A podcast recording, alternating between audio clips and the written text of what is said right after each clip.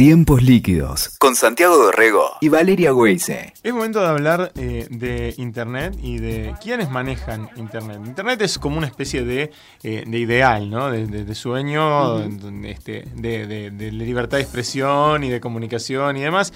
Pero lo cierto es que detrás de esa red maravillosa que usamos todos los días y que tenemos en nuestros dispositivos y que atraviesa nuestras vidas todo el tiempo, eh, hay un montón de gente que se ha hecho este, de, segmentos de, operación en esa red. Eh, a, fuerza de mucha plata, ¿no? Este, y hay pujas, hay intereses, ¿no? Hay pujas, intereses, hay estrategias sucias, hay golpes mm. bajos, hay de todo un poco, ¿no? este, y nosotros, en general, alegremente aceptamos a todos esos términos y condiciones. alegremente, usted alegremente, con un sencillo clic. Eh, Natalia Suazo es periodista y es especializada en, tecnopolítica eh, y su último libro tiene que ver justamente con... Eh, las guerras de Internet, con los dueños de Internet.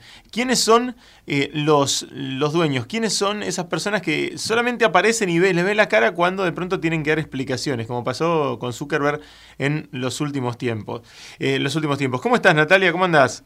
Hola, Santiago Valeria. Muy bien, gracias. Bienvenida, Natalia. ¿Cómo va? Gracias. Eh, a ver, Natalia, ¿hay guerras por debajo de la superficie en, en, esta red tan, tan maravillosa y supuestamente tan positiva?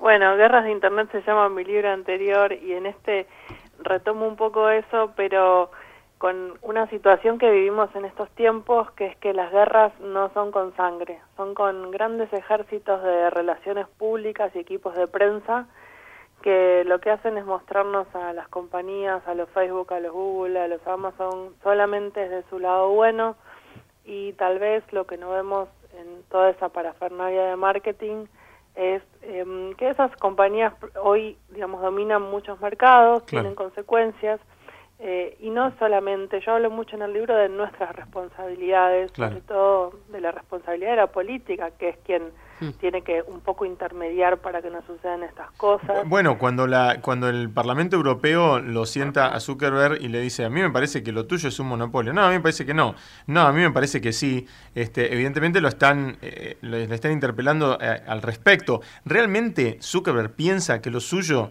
no es un monopolio? Él es uno de los dueños de Internet. Bueno, em, él no, por supuesto que no lo piensa, pero no lo va a decir tampoco. Y mm, la postura de Facebook siempre es, digamos, de él, pero yo mm, quiero hablar mucho de sus equipos de prensa y de sus equipos de marketing y de sus equipos de policy, que para el, público lo sepa. Digamos, eh, todas las grandes empresas tienen lobistas, gente que se dedica a influir en que se hagan leyes de una que de una forma u otra beneficien a, una parte u, otra interesada. Y en el caso de Facebook, cuando em, la Unión Europea hace muy poco reforzó las leyes para que sean más transparentes en el tratamiento de datos personales los países y las empresas en relación, Facebook primero dijo que le parecía fantástico, pero Facebook internamente en las reuniones con los funcionarios siempre se negó a esto y se sigue negando. Por ejemplo, en Argentina, en las reuniones y en el Mercosur para reformar las leyes de datos personales, los equipos de eh, políticas públicas de Facebook se niegan a que las leyes sean más transparentes, pero después, frente a las cámaras, dicen otras cosas. Eso es un comportamiento que, que, que siempre están tomando, lo que pasa es que como, digamos, tienen un, por otro lado, productos muy eficientes y muy buenos, que resuelven muchas cosas, que son fáciles de usar y que son lindos, etcétera, muchas veces no nos damos cuenta. Eh, y bueno, el libro cuenta un poco cómo es esto, pero también se hace preguntas más allá de estas empresas. En, el caso de Facebook particularmente, en ese capítulo, eh, la pregunta es qué va a pasar cuando, si todo lo que consumimos respecto a las noticias lo consumimos en una plataforma como Facebook que cura esa información, la ordena, la hmm. prioriza por nosotros, eh, ¿cómo nos podemos dar cuenta cuando queramos saber otra cosa? Digamos, va a llegar un momento en que no vamos a poder distinguir qué es lo que estamos consumiendo y quién lo elige por nosotros. Y esa es una pregunta interesante para la democracia. Sí, sí, obvio. ¿Cuánta libertad tenemos, no? Ahí, ese es el, realmente gran podemos, dilema, ¿no? realmente podemos este, encontrar lo que queremos o podemos encontrar la información que queremos o siempre somos esclavos del, del, algoritmo ese, ¿no?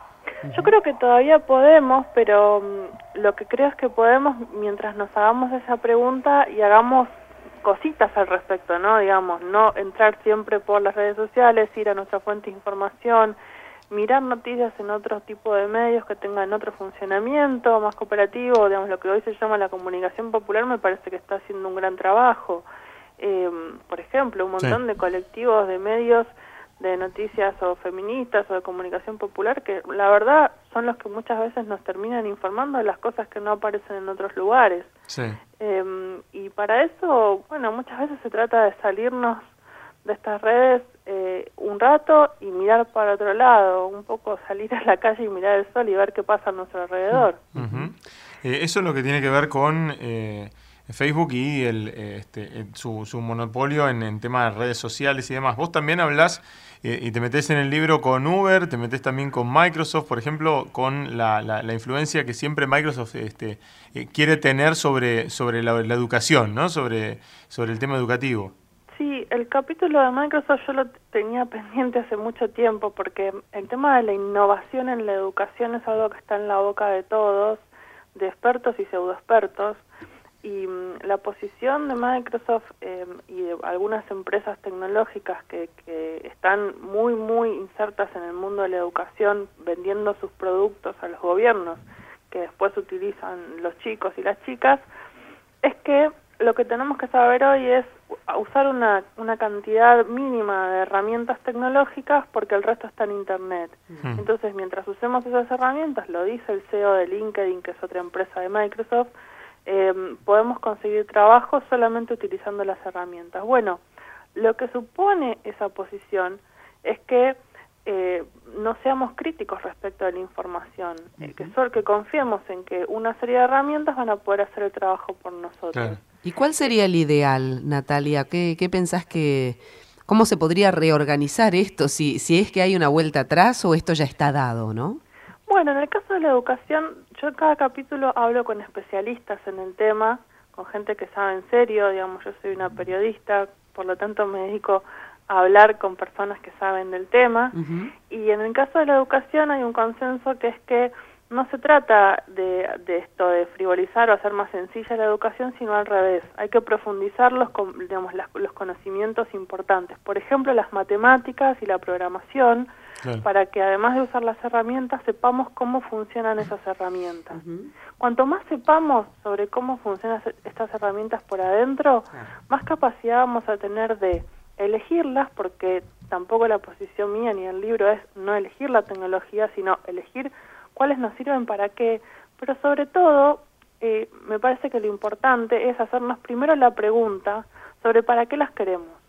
Y en el caso de la educación es, por ejemplo, para qué sistema queremos educar y a partir de ahí elegir algunas herramientas y otras no, o otras construirlas nosotros. Muchas veces lo que pasa es que se terminan comprando las herramientas llave en mano, se le paga un proveedor y listo, problema resuelto. Y, y, ahí se evita la pregunta de qué es lo que queremos nosotros, nuestra particularidad, nuestro país, qué necesita, qué, qué tipo de profesional necesita para el futuro, ¿no?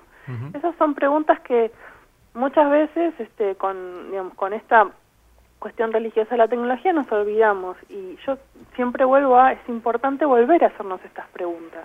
Sí, es interesante que, este, que nos hagamos la pregunta todo el tiempo. Vos decís, eh, es importante programar. Eh, Microsoft también hace como sus impulsos, ¿no? Para que la gente, este, o para que los chicos aprendan eh, a programar también. ¿Vos decís que no, por ahí no es suficiente o por ahí no tendríamos que depender siempre del gigante para, este, para, para el, aprendizaje? Claro, yo digo que el esfuerzo por construir programadores en la escuela o ofrecer computación y computadoras desde la escuela lo tiene que dar la política. Si al mismo tiempo que estas empresas se contratan por medio del Estado, el Estado desmantela el programa Conectar Igualdad, que al mismo tiempo tenía un plan nacional de inclusión digital que estaba avanzando en decir qué contenido tecnológico, cómo, cuándo, dónde, para quiénes, porque además las diferencias regionales son importantes. Entonces contratamos y le damos a todos lo mismo, por eso también es importante, se contrata el mismo paquete para todos, y no es lo mismo, no es lo mismo lo que requiere un alumno de Formosa que lo que requiere un alumno de la ciudad de Buenos Aires que probablemente esté más en contacto, contacto con la tecnología diariamente o tenga una conectividad distinta a la que tiene un chico en otro lugar de la Argentina.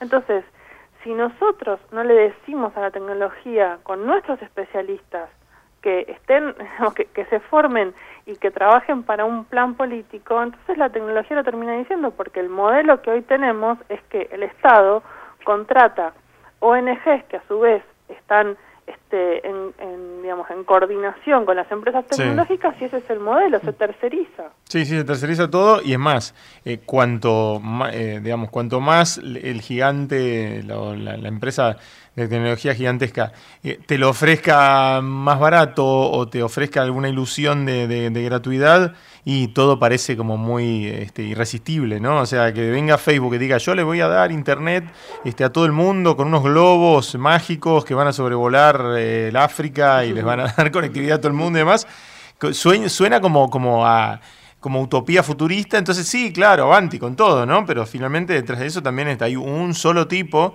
este, mm, que es el dueño de todo eso, ¿no? Bueno, digamos, yo, esa es la historia, por ejemplo, de Microsoft en la Argentina, de cómo entró Microsoft y su acuerdo con el gobierno argentino, yo la cuento en ese capítulo, y el problema que, que mencionas muy bien, o el tema de eh, Facebook em, buscando darle Internet a los lugares del mundo, por ejemplo, a África y algunos países de América Latina, no Argentina, porque Argentina tiene buenos niveles de conectividad, pero a países que todavía no están muy conectados a Internet, eh, es un, es un tema a tener en cuenta porque, porque Facebook lo que busca es tener más este, consumidores en esos mercados porque la gente no está conectada, pero a través de una aplicación eh, a la que se ingresa primero a Facebook y después a una serie de eh, contenidos que son restringidos. Entonces hay que, hay que tener mucho cuidado de decir, eso no es Internet. Claro, eso es Facebook.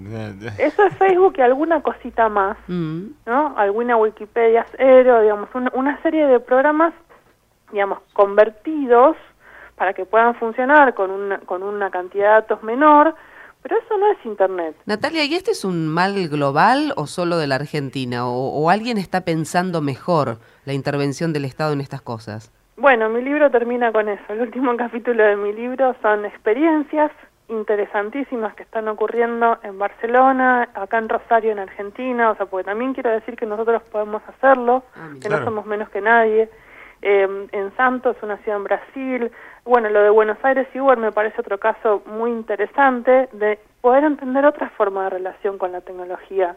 Eh, Barcelona, por ejemplo, tiene varios planes de, de, de aplicación de, por ejemplo, redes cooperativas de Internet, eh, o, digamos, iniciativas soberanas para el tratamiento de los datos, es decir, firmar un convenio con una empresa tecnológica, pero también poder acceder a qué datos de las personas tienen esas empresas por si hay algún problema. Pero es, es proponerse decirle al Vodafone o a quien sea, ok, firmamos este contrato, pero vos tenés que ser transparente respecto de qué haces con esos datos. Y las empresas firman ese contrato porque prefieren hacerlo de una manera bien, pero no perder a los clientes que no hacerlo. Por eso siempre yo estoy yendo de un lado al otro, estoy diciendo, ok, la empresa puede tener algún problema, pero la empresa finalmente está haciendo negocios. Entonces, eh, nosotros somos los que tenemos que ver qué hacemos con eso. Claro, si vos no le negociás, eh, bueno, por supuesto, ella la, empresa te impone sus condiciones. Seguro.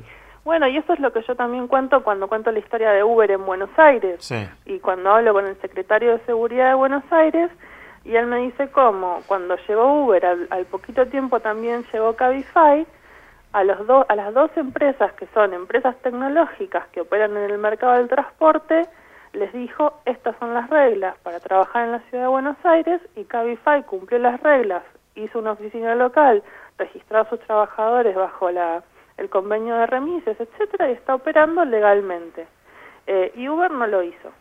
Entonces, hay una diferencia y este mismo secretario de Transporte me, me, contó en la misma entrevista y yo lo cuento también cómo trabaja con Waze, que es una empresa de Google. Eh, pero, y, para qué lo quiero usar a Waze? Bueno, a mí me, me dijo, me servía el mapa de Waze para eh, coordinarlo con mi mapa de cámaras de la ciudad de Buenos Aires y poder predecir este, mm, congestionamientos de tránsito, fantástico, trabajo con ellos. Pero yo decido para qué quiero esa tecnología. Entonces se puede, claro que se puede. Eh, es, es, muy interesante, Natalia, lo que contás y de hecho creo que es la gran discusión, tiene que ser la gran discusión de, de por lo menos las décadas que, que vengan. Yo creo que va asomando eh, un poquito cuando, cuando de pronto ves a Zuckerberg sentado dando explicaciones, que es algo que odia dar el tipo, este, y pedir disculpas, que es algo que odia pedir eh, frente a este, políticos a los que supuestamente ya tendrían que haber ablandado sus lobistas, digamos, esa situación en la que él, eh, él tiene que sentarse a enfrentar a este, preguntas de, de políticos tanto en el Congreso norteamericano como en el Congreso europeo, es una situación que yo creo que él por todo tipo de medios eh, procura, procura evitar, pero que eso ocurra o haya ocurrido dos veces este año, me parece que pone la discusión en funcionamiento, ¿no?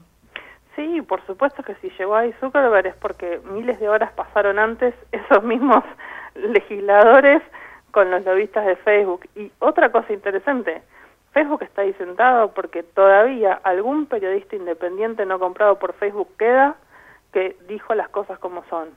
Porque sin el periodismo, esta sí, semana sí, fue la semana sin The Guardian que lo publicara y claro, alguien investigó. Sí, sí. Porque si no, eh, Facebook nunca se hubiera sentado ahí. Zuckerberg nunca se hubiera sentado ahí. Eh, es así, es así. Este, todavía este, ese, ese, valor está y el valor de las personas, además, no todo es un algoritmo, no todo tiene que ser inteligencia artificial, este, el, valor de, de, una, de una persona por ahí individual, por ahí solita, no sentada con los datos, eh, también eh, es, es, es crucial en esta en esta época. Natalia, siempre es un placer para nosotros hablar con vos. Bueno, muchas gracias Santiago, Valeria. Un abrazo grande. ¿eh? Gracias, muchísimo. Escuchaste Tiempos Líquidos con Santiago Dorrego y Valeria Weise. WeToker. Sumamos las partes.